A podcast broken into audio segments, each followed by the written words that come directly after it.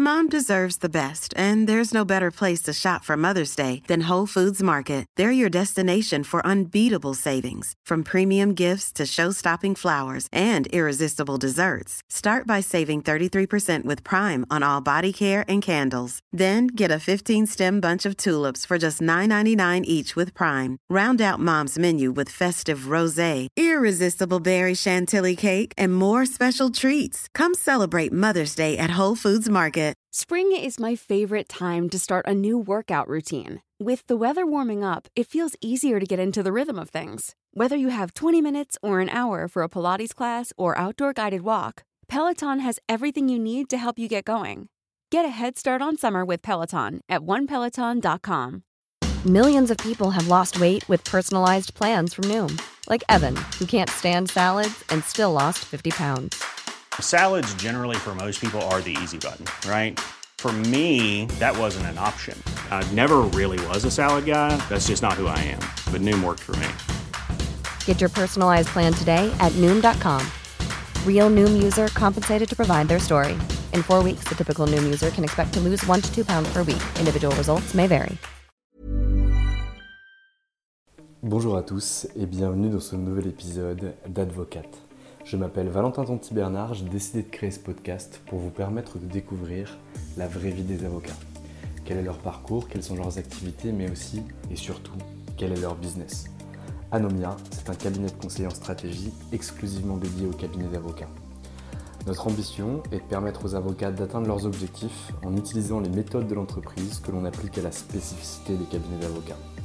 Et concrètement, ce qu'on fait, c'est de la formation business, du coaching business ou encore des missions de conseiller en stratégie à l'intérieur des cabinets. Aujourd'hui, dans ce nouvel épisode, j'ai le plaisir de vous présenter ma conversation avec Maître Green Larèche. Green est avocat associé en MNE au sein du cabinet Hoche Avocat. Avant ça, il était handballeur professionnel et est passé dans différents cabinets. Le podcast est incroyable car il est franc, il est transparent, sans langue de bois. Je ne vous en dis pas plus et je vous laisse découvrir ma conversation avec Green Larèche. Si ce podcast vous plaît, n'hésitez surtout pas à le partager, à le diffuser, à en parler à vos proches, aux gens qui sont autour de vous et à mettre 5 étoiles sur Apple Podcast. Bonne écoute eh bien écoute, bonjour Green Larèche, je suis ravi de te recevoir dans ce nouveau podcast. Euh, j'ai la chance de te rencontrer grâce à Fabrice Veverka. Je t'ai eu au téléphone, j'ai trouvé que tu étais un mec super et du coup je suis ravi que tu sois là et que nos auditeurs puissent te découvrir. Ben, merci de m'accueillir, euh, merci sincèrement. Et, je suis ben, ravi. Eh bien écoute, avec grand plaisir. Première question, toujours la même. Green, qui étais-tu avant de devenir avocat? Alors, euh, Green, euh, parlons à la troisième personne euh, du singulier comme Alain Delon. Non, je plaisante, ça démarre fort.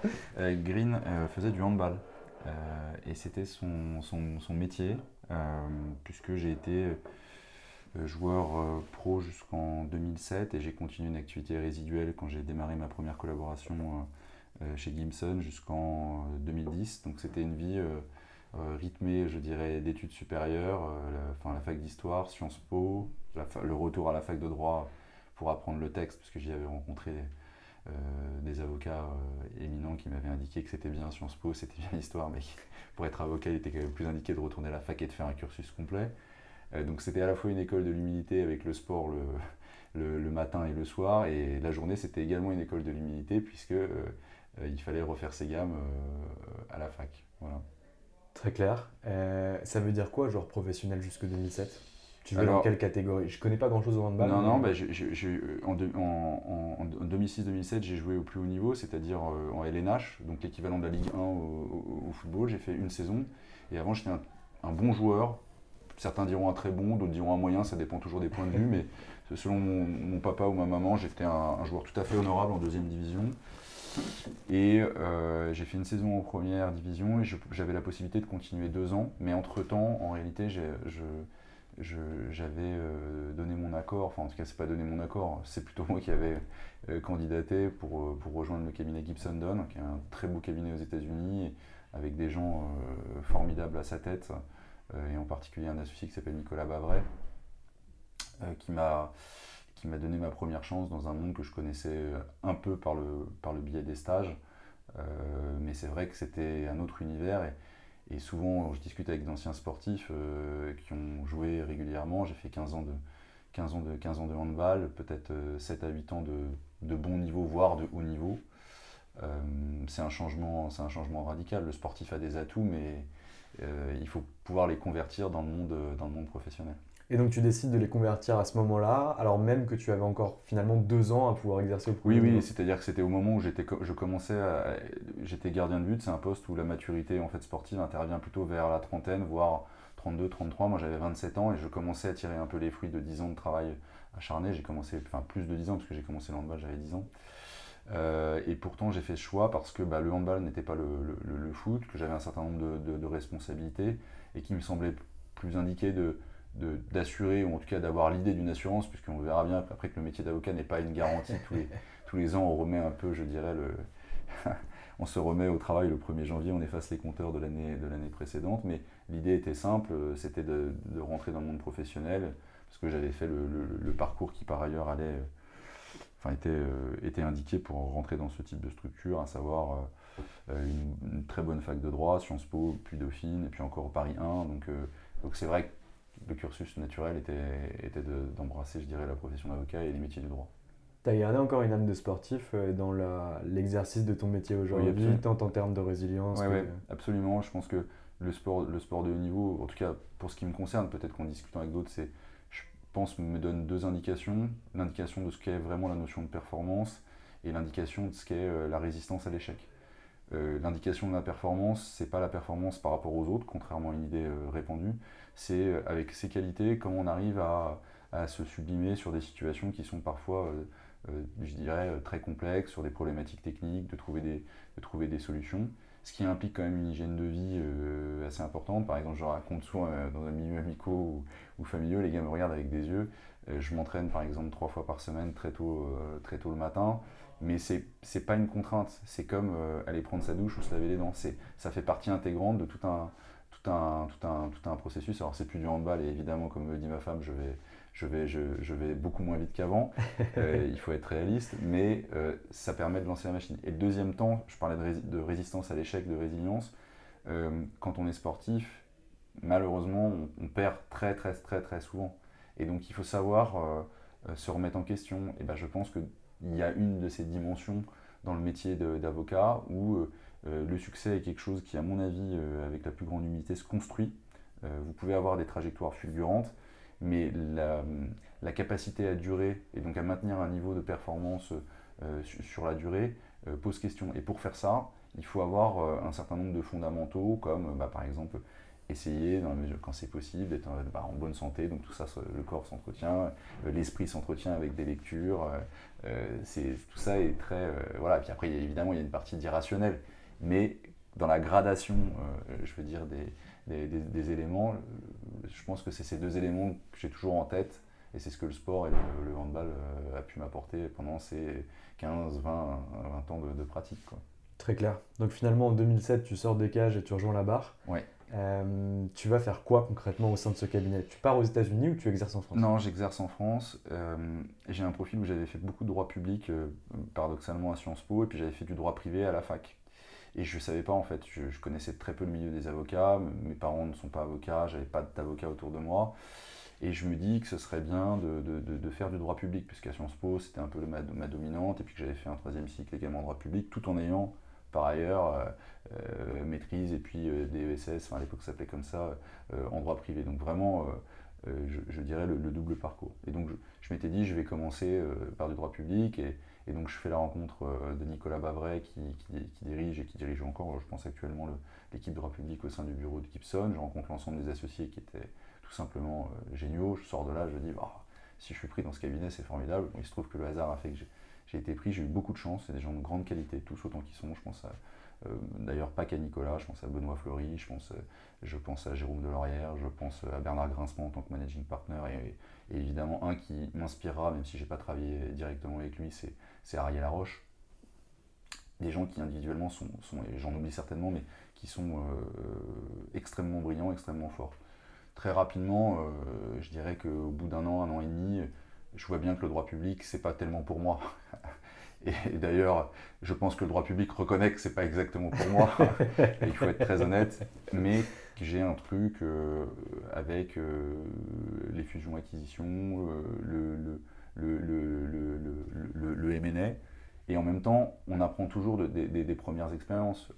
le droit public, avec une activité note, avec des, des concepts, te donne une rigueur que tu peux réutiliser ensuite euh, quand tu réfléchis à quelques problématiques juridiques. Il n'y a pas que du process dans les opérations M&A, et heureusement. Et du coup, je me dis, oh, j'aimerais quand même bien faire du M&A. Sauf que manque de peau, c'est la crise de 2008. Et que, bah, comme tous les cabinets, l'activité, elle est, elle est réservée à ceux qui étaient déjà prioritairement associés au M&A. Donc, j'arrive, euh, je dirais, tant bien que mal à, vivoter et à faire un certain nombre de, de, de dossiers, l'activité, voilà. Et puis là, euh, j'ai un appel euh, de celui à qui je dois énormément, puisque je l'ai rencontré à Sciences Po, qui m'avait m'a fait euh, suivre tout un cursus euh, de droit privé à la fac et qui m'a vraiment donné envie d'être avocat d'affaires, ce qui est très différent de l'image un peu romantique de ce que on peut avoir en tête, l'avocat pénaliste brillant ou, le gars qui fait du contentieux, il s'appelle Olivier de Rennes et qui était, euh, enfin, qui était euh, il y a encore peu le managing partner de, de, de, Paul Hastings. Et il me dit, bon ben voilà, il y a une place dans l'équipe qui se libère, est-ce que tu veux venir? Et là, on parlait de résistance, il, faut, faut, être très, tout à fait humble. J'arrive, je dois avoir trois ans d'expérience, avec, en ayant appris des choses, mais juste avec ma bonne volonté en private equity et voilà. Et là, je vis euh, près de cinq années à ses côtés, en travaillant quasiment jour et nuit, et c'est génial parce que j'apprends mon métier. Mais j'apprends vraiment mon métier à coup de plus de 2000 heures euh, par an et bien plus de 2000 heures en réalité. Euh, mais, mais au-delà de, l'aspect quantitatif, implication personnelle, ce qui me semble important, c'est de bien comprendre que la compétence technique, le fait d'avoir une récurrence de certains types de dossiers, de beaux dossiers, d'avoir la chance de travailler avec un, maître, en, tout cas quelqu'un qui, euh, qui a une espèce de magistère qui dispense son savoir, euh, ça nous permet, enfin ça nous permet en tout cas d'être d'être d'être très confiant euh, sur la suite. Ça veut dire quoi apprendre son métier? Apprendre son métier, c'est. Euh, enfin, pour le métier d'avocat. Hein, oui, oui. Alors, déjà, il y a plusieurs façons d'apprendre son métier, il y a plusieurs façons d'exercer, mais je dirais que ce qui est intéressant, c'est les gammes. Je parlais du sport de haut niveau, c'est répéter ses gammes c'est savoir faire un certain nombre d'actes, savoir rédiger un pacte d'associés, savoir rédiger les actions de préférence, euh, ce, genre, ce genre de choses, savoir bien comprendre les enjeux liés à certains audits. Ça, ce sont des tâches purement techniques, mais il faut les relier à tout un contexte, je dirais, d'environnement, euh, de dossier, comment, quel est l'actionnariat des vendeurs, comment, comment va se positionner l'acheteur?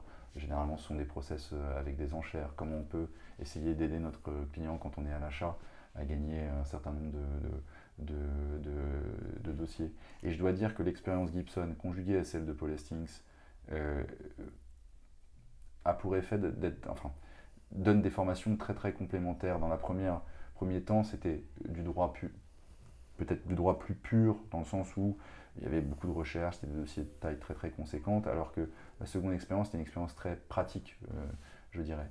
Et l'un dans l'autre, donc euh, avec un petit peu moins d'une dizaine d'années dans les dans des très très belles maisons, euh, dans les maisons que je, viens d'évoquer, je me dis, j'ai 33, euh, 34 ans, euh, je me dis, bon, bah, c'est bon, je suis prêt. Je suis prêt. Et là, j'ai une proposition qui est tout à fait entrepreneuriale, de rejoindre une, boutique française qui s'appelle LL Berg, montée par Olivier, qui dit bon bah je, pense que Green c'est du, du, matériel d'associé parce que j'aime pas cette expression matériel d'associé mais mais euh, voilà, et puis euh, tout se passe super bien.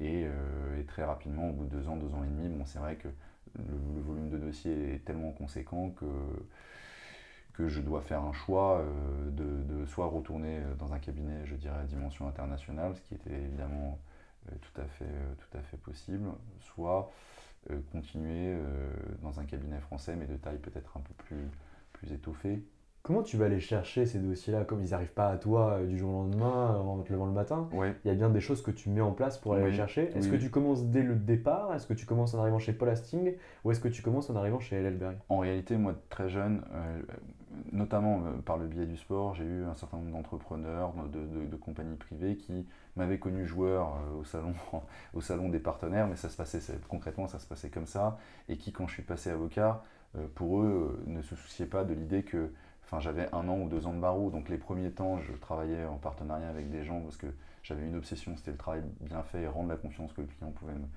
m'accorder. C'était vraiment des, moteurs. Donc j'ai travaillé avec des gens qui étaient bien plus seniors. Et puis après, évidemment, si tu fais bien ton travail et que tu n'es pas trop, trop bébête, tu, te débrouilles comme un grand.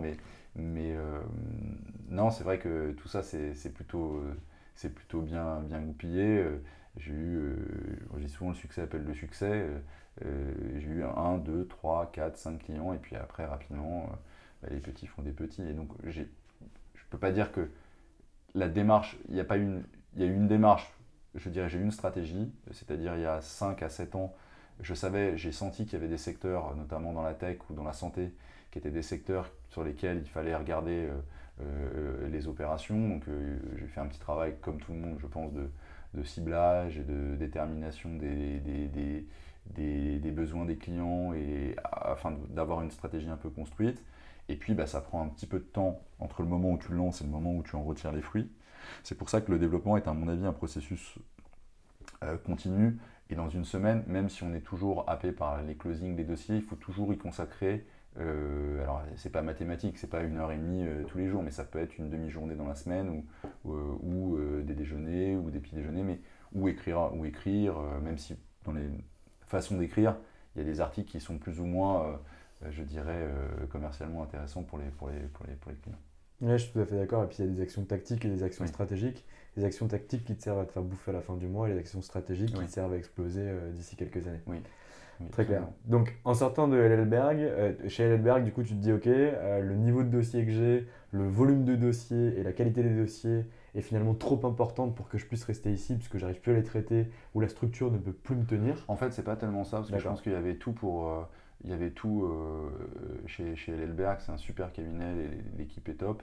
C'est juste que j'avais besoin de, de, recruter plus et LLberg est sur un modèle vraiment top de niche euh, très dédié aux opérations de, haut de bilan. Euh, voilà. Et j'avais des demandes sur euh, d'autres matières. Et le fait d'arriver dans un cabinet comme Hoche par l'intermédiaire des deux, des, deux, des deux fondateurs, Quentin et Jean-Luc Blin, était un formidable accélérateur de carrière et, et, d'opportunités. la réalité, c'est que Jean-Luc, qui est le rainmaker du cabinet historiquement, et Eric, qui est le fondateur du cabinet, euh, déjà, on a eu un très très bon contact, ça joue énormément. Les gens pensent que c'est simplement euh, des trucs de travail, ça dépasse parfois le, cadre, le du travail. Il y avait une marque établie et j'ai eu de la chance, euh, tout simplement. C'est plutôt ça. Non, Elberg, super cabinet, vraiment, il n'y a rien à redire là-dessus sur le modèle boutique. Et Hoche, donc là, on rentre déjà dans un cabinet de taille plus établie. mais c'est un parcours qui est très entrepreneur. J'ai des copains qui ont fait exactement la même chose, mais différemment, c'est-à-dire qu'ils sont restés dans les cabinets je dirais, euh, internationaux avec, avec le même profil. Moi, j'ai fait ce choix euh, d'un, je dirais, euh, un choix d'entrepreneur, voire d'intrapreneur, parce que le vrai entrepreneur, c'est celui qui monte son cabinet. Mais en tout cas, à chaque fois, d'être dans des structures où, pardon, c'est un peu, pour ceux qui aiment l'histoire, d'indépendance de, de, cabinets français. Et ça, j'y suis extrêmement attaché, puisqu'on le voit bien sur les, dans, les, dans les métiers du, du, droit. On a, si on prend un peu de hauteur sur les choses, on a on a de moins en moins de gros cabinets indépendants français. On a effectivement une prolifération, et dans le terme prolifération, c'est absolument pas euh, péjoratif, mais tous les jours, dans l'actualité, vous regardez les quotidiens, il y a des cabinets, il y a des cabinets qui se, qui se montent, et donc euh, je trouve que c'est, non, c'est vraiment, c'est, vraiment euh, un marché où il y a très très peu d'acteurs qui arrivent à sortir leur épingle du jeu. Je parle de cabinets construits sur un modèle généraliste qui s'appuie sur du taxe, euh, du, du M&A, du social, euh, IPIT, voire du contentieux. Il euh, n'y a pas 36 cabinets en fait. Non, il y, en a, y en a une grosse dizaine max qui dépasse les 50 avocats sur Paris en français indépendant. Oui, exactement. Et c'est très très dur de pouvoir les conserver. Est-ce que tu peux nous parler un petit peu de, tes deux phases d'association, c'est-à-dire de la première du passage de Paul Hastings à LLberg, puis du passage de LLberg à Hoche? Il y a beaucoup de collaborateurs de Council qui se posent ces questions-là. C'est en gros comment on va négo euh, une association, qu'est-ce qu'il faut regarder, qu'est-ce qui est important, qu'est-ce qu'il faut accepter, qu'est-ce qu'il faut refuser, comment ça marche? Alors, euh, moi je dois dire que je, dis toujours, c'est en faisant des, des comment dirais-je, des, Il y a une partie d'inconnu. Au départ, on ne sait pas, parce que tes collaborateurs, ce genre de sujet est, profondément tabou. Euh, tu ne connais pas les accords d'associés, tu Tu sais pas. Donc quand on te propose de t'associer, tu dois avoir 34-35 ans, tu prends un peu ce qu'on te donne parce que toi-même, tu n'es pas dans une situation où tu es totalement mature euh, sur ton business et puis tu as, des idées. Tu sais, c'est tout à fait humain, tu sais combien tu gagnes comme collab, tu sais combien tu gagnes avec éventuellement quelques dossiers euh, supplémentaires, mais tu, tu, sais pas. Donc peut-être, je dirais, c'est de regarder. Il y, a plusieurs choses. C'est de regarder, euh, euh, bah, le, alors si on est sur les aspects financiers, le traitement mensuel qui permet de vivre correctement pour pas pour pas être en situation de, difficulté. Mais c'est surtout, en fait, il faut le corréler, et ça c'est une démarche vraiment très entrepreneuriale, quand on sort d'un système institutionnalisé, hyper institutionnalisé pour aller dans une logique de pur entrepreneur, c'est le corréler avec son BP, son propre BP. Et ça c'est un travail que les avocats, en général, dans les cabinets d'affaires, selon l'ADN entrepreneurial, font ou ne font pas. Font si on est dans un système, euh, euh, je dirais, où les, la rémunération est, liée à la performance individuelle plus collective, ça dépend. En what you kill. Voilà, par exemple, euh, où il peut y avoir un mix. On n'est pas sur le hit what you kill pur, mais on peut être sur du lockstep plus une moitié de, de, de hit what you kill. Et par ailleurs, sur les, sur les, sur le, ceux qui ne font pas, c'est ceux qui euh, sont dans des cabinets où finalement bah, il y a un, traitement, un traitement, je dirais, euh, fixe et une progression euh, fixe. On a, et, dans une équipe, je dis souvent, il faut avoir tout type de profil. On ne peut pas avoir que des chasseurs, il y a aussi des éleveurs. Et il y a des cabinets de, très grande qualité, avec des personnes de très grande qualité, qui sont des gens qui ne font que les dossiers et qui n'ont pas nécessairement besoin d'aller envisager un BP ou encore aller, voir, aller voir des clients. Et c'est très, bien, c'est très bien comme ça. Comment s'est passé ton départ de Paul Hastings? Est-ce que celui finalement qui t'a tendu la main, qui t'a permis de monter sur le MNE, est-ce qu'il t'en a voulu? Est-ce qu'il a essayé de te faire rester? Non, non, non, non, non, non, moi je suis assez clair là-dessus. Je pense que j'étais euh, jeune. Euh, je pense que euh, j'aurais pu rester une année ou deux années de plus, mais la réalité c'est que, et c'est aussi une de mes réflexions sur le modèle de, prise de décision, ça il faudra lui poser la question, mais ou quand bien même il eût voulu euh, que je devienne associé, euh, je ne suis pas certain que, que, que, que cela ait été possible. Euh, bien, bien, bien, au contraire. Finalement, c'était une suite logique. Moi, je considérais que j'avais servi un peu loyalement comme un militaire là-dessus. Je crois que sur les cinq années, j'avais fait des heures à, à, rallonge. D'ailleurs, je crois qu'on on se voit toujours, on se, se met des textos, on a une très très bonne on a une très très bonne relation. Et encore une fois, si je suis là où je suis, et encore une fois, je considère que ça n'est, je l'ai dit hein, tout à l'heure, mm. ça n'est qu'une étape euh, euh, intermédiaire. Euh, bah, S'il ne m'avait pas donné, ouvert la porte de cabinet qui avait un certain nombre de codes que manifestement je n'avais pas, je pense, en 2007 ou en tout cas dans les années 2004, puisque j'ai commencé mes premiers stages dans les années 2004-2005, bon, bah, on ne serait pas là pour discuter. Quoi. voilà, donc, je pense qu'il faut être euh, tout à fait. Mais d'ailleurs, dans les trois cabinets qu'on vient de citer, ce qui n'est pas beaucoup à l'échelle d'une carrière de, 15-16 ans, si on compte les stages, c'est déjà d'une vingtaine d'années, comme quoi le temps passe. Euh, euh, moi, je, je, retiens toujours que le positif des gens. Je retiens pas le, négatif, ça sert à rien en fait. C'est des choses qui vous, empêchent de, de, progresser. Il faut apprendre de ses erreurs, mais il ne faut pas en tirer une, une, une, une aigreur. Et, d'ailleurs, dans le sport de haut niveau, c'était un peu comme ça. Ouais, tu, re... penser. Ouais, tu retiens le mauvais geste que tu as fait qui explique pourquoi, bah, par exemple, tu as pris un, but, pourquoi tu l'as pas arrêté. Mais tu te dis pas, ah, c'est pas juste, il m'a marqué, il marqué un but. C'est pas comme ça que je pense qu'il faut intellectuellement euh, euh, fonctionner. Très clair. Donc finalement, tu quittes l'Alberg, euh, tu rejoins le cabinet Hoche. Comment Eric Quentin et j'ai oublié Jean-Luc Blin, Jean-Luc Blin, pardon, viennent te chercher. C'est eux qui viennent te chercher, c'est toi qui vas les voir, ça se passe comment? Non, non, euh, non, non, c'est pas moi qui, qui, suis venu. Euh, en revanche, euh, le contact a été très bon. En fait, c'est que c'est Jean-Luc, il faut lui rendre hommage, qui m'a renvoyé un certain nombre de, conflits. Et donc, c'était une manière de travailler ensemble. Et puis, après, l'évidence s'est imposée, on travaillait très bien ensemble. Et parallèlement, donc à la fin de ces dossiers, j'ai rencontré Eric, qui est, qui est, un des meilleurs fiscalistes à Paris, qui est très connu avec Quentin. Euh, et euh, les choses se sont faites tout à fait naturellement, tout à fait naturellement, euh, autour de... J'adore cette petite anecdote, elle me fait rigoler, d'un célèbre restaurant parisien, entre la poire et le dessert. Et, et ça, c'est ce que j'aime beaucoup dans les cabinets français, par exemple. C'est moins, moins des procédures, je dirais, aseptisées. Ils t'ont vendu quoi comme projet de cabinet? Et toi, tu leur as vendu quoi comme projet? Alors, vendu, je ne sais pas s'ils m'ont vendu, ils m'ont expliqué. Proposé. non, non, c'est juste pour te charrier. Il faut quand même un peu. Euh, mais c'est c'est plutôt que. Ce qu'ils m'ont indiqué, c'est que. euh, ils avaient un- une vision, une vision euh, euh, du cabinet à 5 ans, euh, à 10 ans, avec toute une, toute une, tout, un, tout un pan, euh, je dirais, à- enfin pas mal de choses à faire. Et euh, tout simplement, j'y ai adhéré. Et, et derrière, bah, les choses se sont faites euh, naturellement. Puis j'ai été très bien accueilli par tous les associés qui sont aujourd'hui présents, mais même également ceux qui sont partis. Très clair.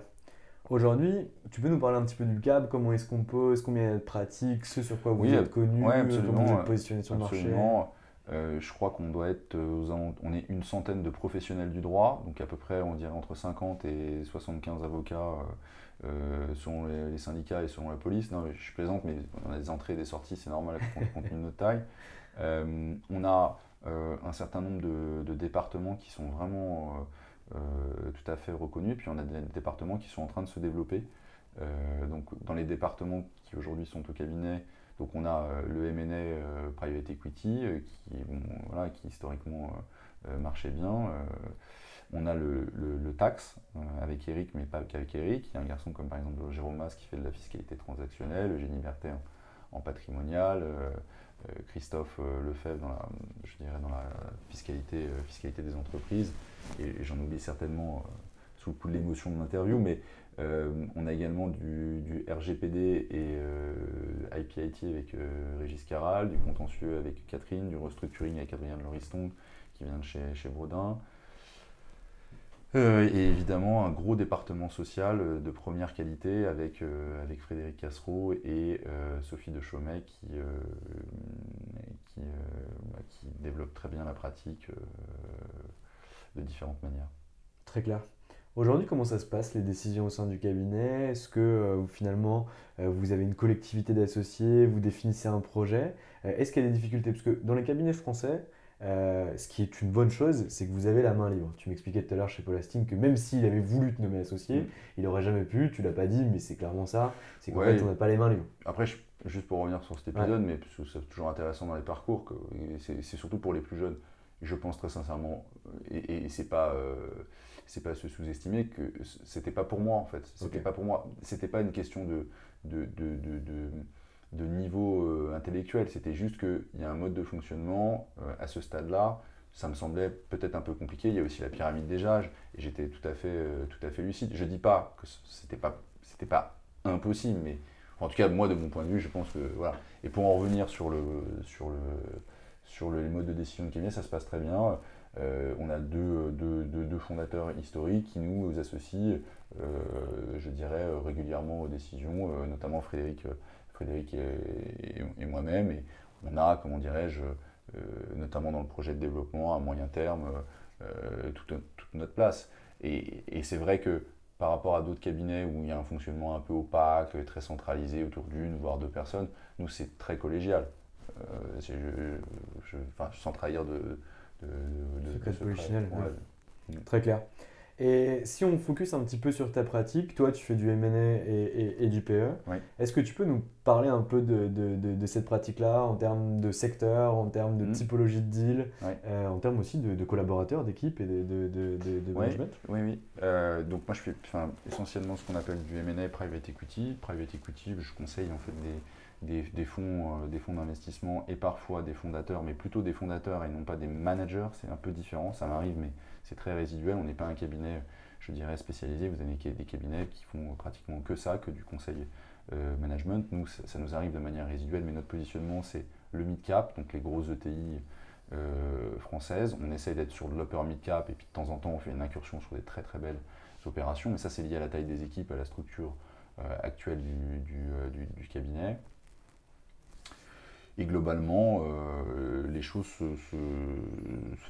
déroulent de la manière suivante. Euh, on est soit à l'achat, soit on a, fait le deal précédemment, 3, ans en avant, en arrière, pardon, 4 ou 5 ans même, et on fait la, la- session. Et parfois, on intervient sur euh, des aspects management package, mais encore une fois, c'est euh, peut-être un peu plus résiduel que d'autres cabinets.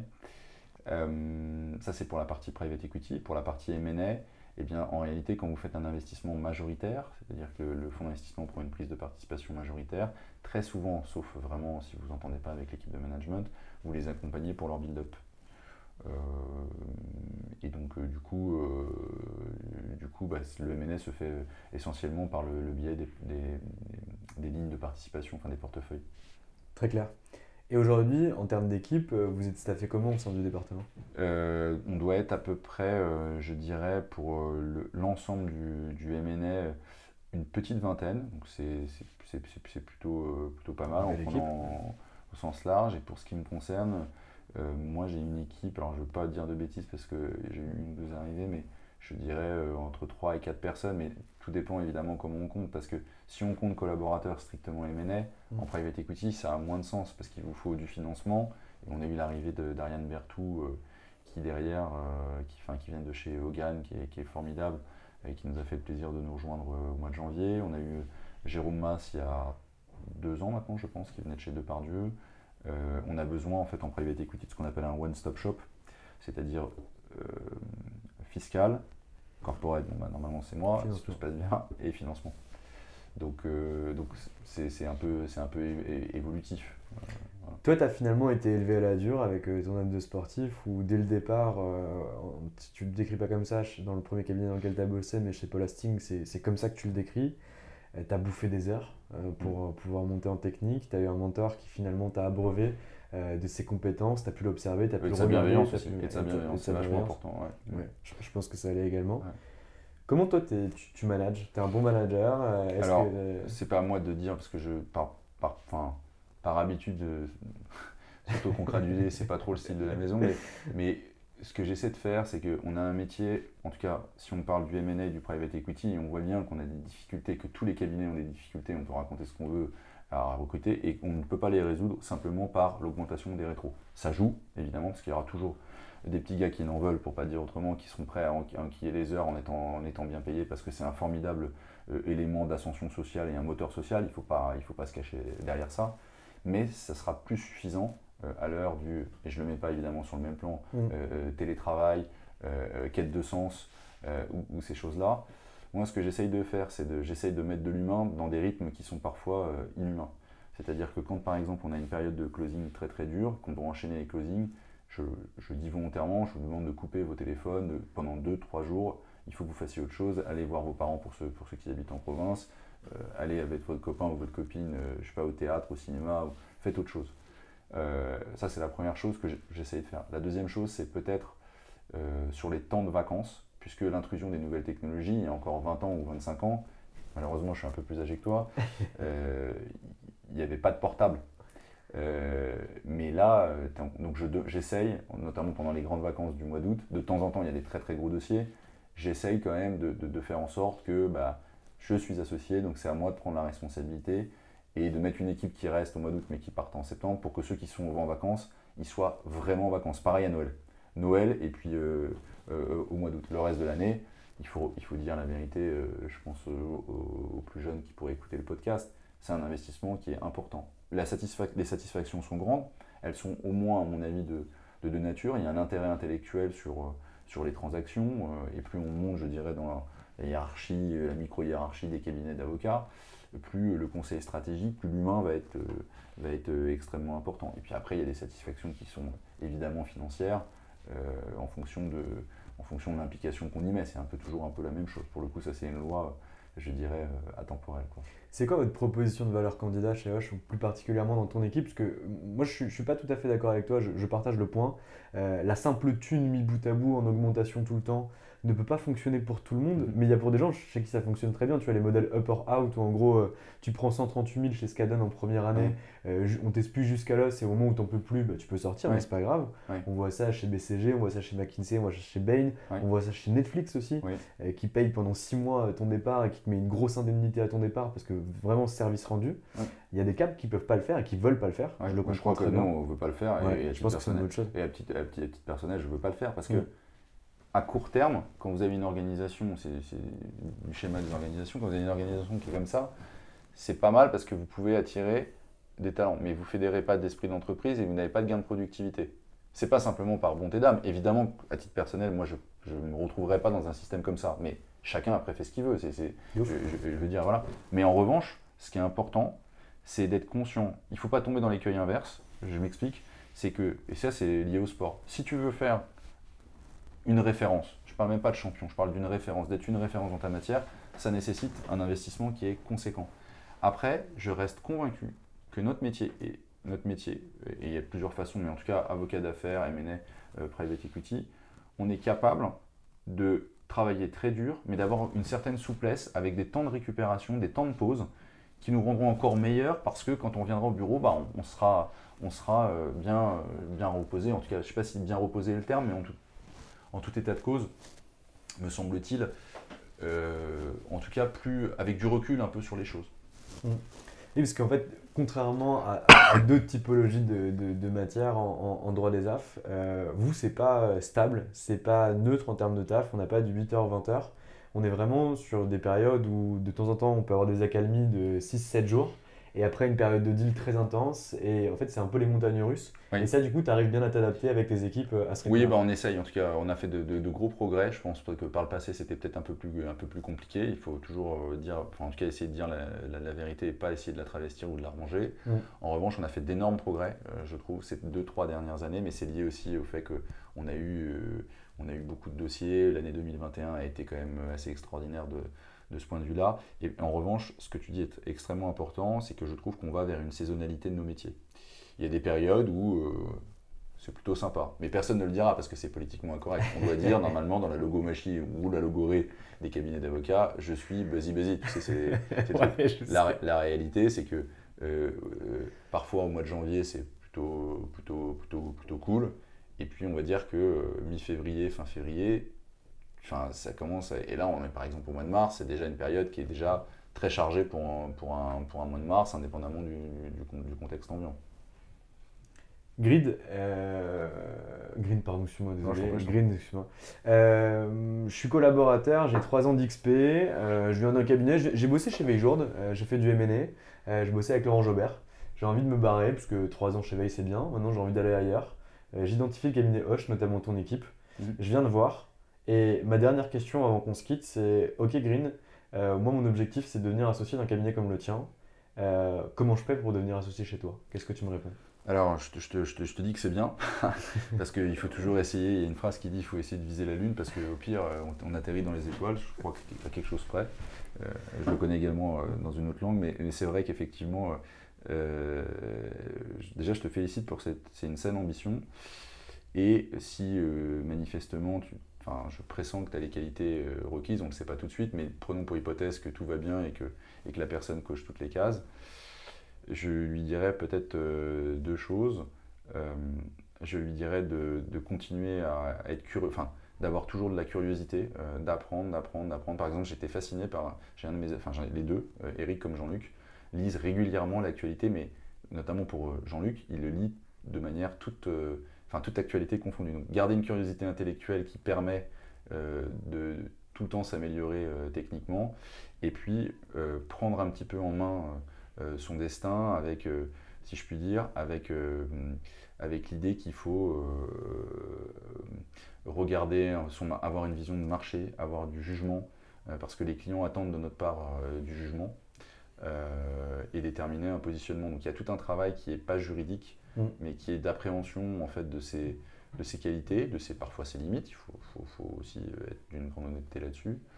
Et, euh, et que évidemment je l'aiderai, euh, puisque si c'est son souhait, en tout cas je ferai le maximum pour le pour le pour l'accompagner. Cet accompagnement, en fait, en réalité, il passe par plusieurs choses. Il passe par une mise en avant auprès de certains clients. Il passe par un plan de, un plan de développement, mais sur plusieurs années. Ce qu'on appelle le parcours individualisé des, collaborateurs sur des sujets qui, moi, en tout cas à titre personnel, m'intéressent. Euh, euh, là-dessus, les choses sont, quand même euh, assez claires.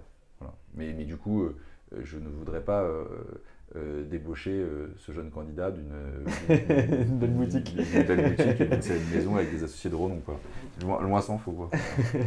ok, et il n'y a, pas de notion de chiffre? Tu me dirais pas par exemple, euh, ok, il y a une limite, voilà, il faut que tu puisses au moins développer sur mes clients, que tu puisses au moins importer ou avoir en tant que clientèle perso en fait, tel montant? Alors, je vais te dire, la notion de, la notion de chiffre, je dis souvent, c'est exactement pareil que le sport. la réussite, c'est la conséquence d'un projet qui s'est bien préparé. Euh, avant de parler de chiffres à 3 ans d'expérience, c'est d'abord euh, comment on fait pour euh, générer de la confiance, conserver, bien traiter le portefeuille de clients existants et ensuite essaimer sur des clients contents qui ne sont plus dans le portefeuille, je dirais, historique.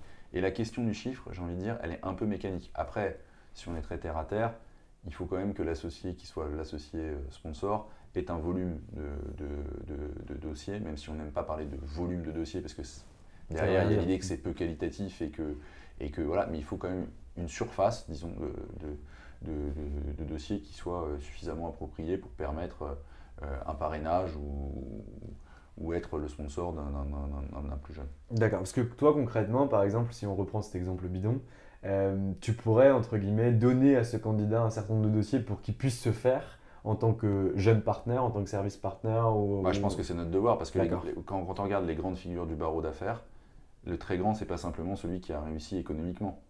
C'est celui qui a laissé une empreinte. Ça, c'est bon, ça, c'est il n'y a que l'histoire et on n'a pas assez de recul, mais il y a quand même quelques avocats, donc, dont certains que tu as interviewés, qui ont, laissé, euh, et qui laisseront euh, une empreinte durable dans le, dans, dans, le paysage.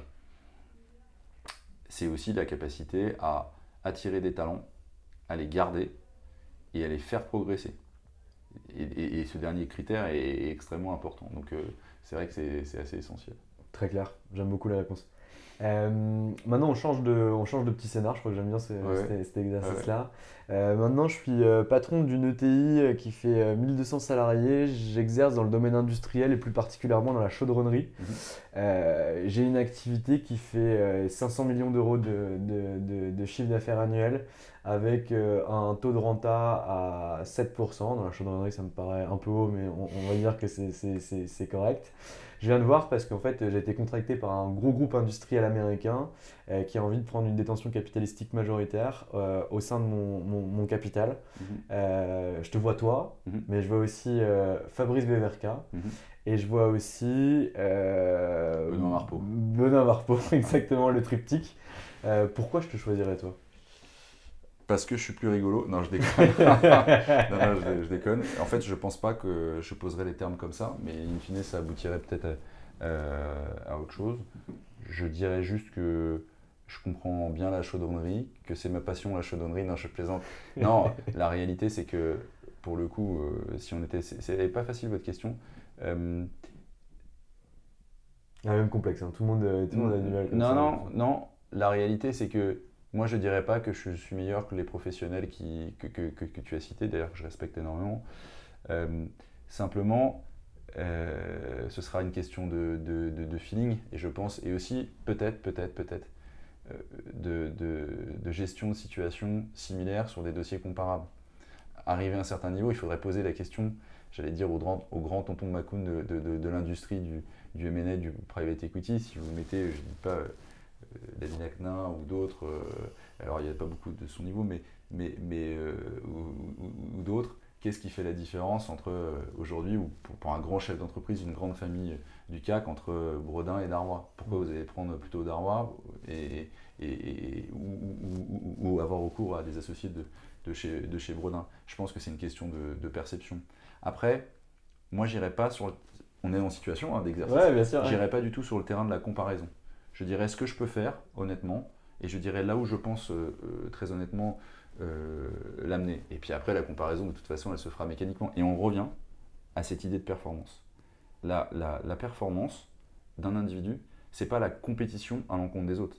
C'est donner le meilleur. Donc bah, je, décrirai techniquement ce que je peux faire, je décrirai track record. et, voilà. et à la fin, il y a un jugement. Ce jugement, bah, parfois il peut être positif, parfois il peut, il peut être euh, bah, moins, moins favorable.